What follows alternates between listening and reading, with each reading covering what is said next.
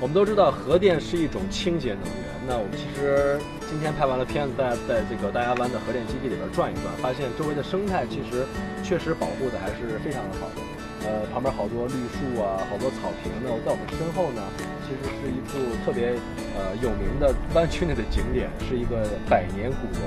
就是它有几棵榕树组成啊，已经有一百多年的这个历史了。经常有好多这个呃单身男女喜欢在这许愿，把你自己喜欢的人的名字呢写在这个布条上，然后绑在这棵树上。结果成没成我不知道，反正布条全都被这个清洁阿姨全都给收走了。所以这地方，呃。确实环境非常的棒。听说啊，有一定的季节呢，还会有这个白鹭在这个园子里边栖息，很棒。我们再去那边看。我们刚刚经过这个地方特别有意思。这个大亚湾的同事跟我说，因为这边呢离市区比较远，所以说大家休闲的这个方式呢，就只能是工作日的时候在这吃西瓜。但是平时呢，你说我们在市区里边可能就是喝啤酒啊、撸串儿，这边就是啤酒就西瓜，有点喝果啤的意思。但是我亲测啊，这个西瓜质量非常高，所以当你去看到这一片的时候，今天可能人还算是比较少的，往常是基本上都非常多的，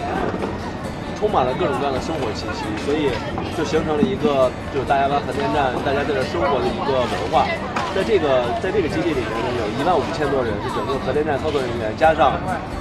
上上下下的所有的这个各个环节吧，有维护的和保障的这些公司人员。所以说，这些人呢，在这里有了自己的这个生活的圈子，很有意思。来，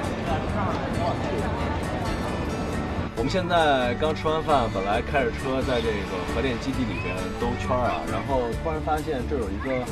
海滨浴场，挺有意思的。你发现有很多孩子啊和这个整个基地里边的员工在这边跟着大家一块儿戏水。我觉得，我觉得这个特别有价值，跟大家分享，就是因为很多人都说这个核电站的废水排到了海里边之后，造成附近的这个水污染等等等等。其实大亚湾在这已经三十年了，看到大家还在这玩得很开心，证明其实，呃，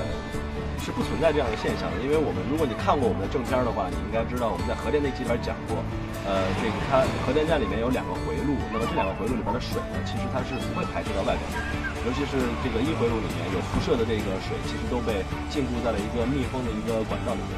所以才能看到呃周边的这么多的这个人才能够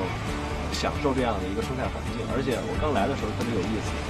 有一个人听说我来大亚湾，他说：“哎呀，大亚湾可害怕了，有些树啊一边有树皮，另外一边都没树皮。”我说：“如果这个地方真的不是那么严重的话，可能这个树压根都活不了。”好吧，大家享受一下这个夜晚的海。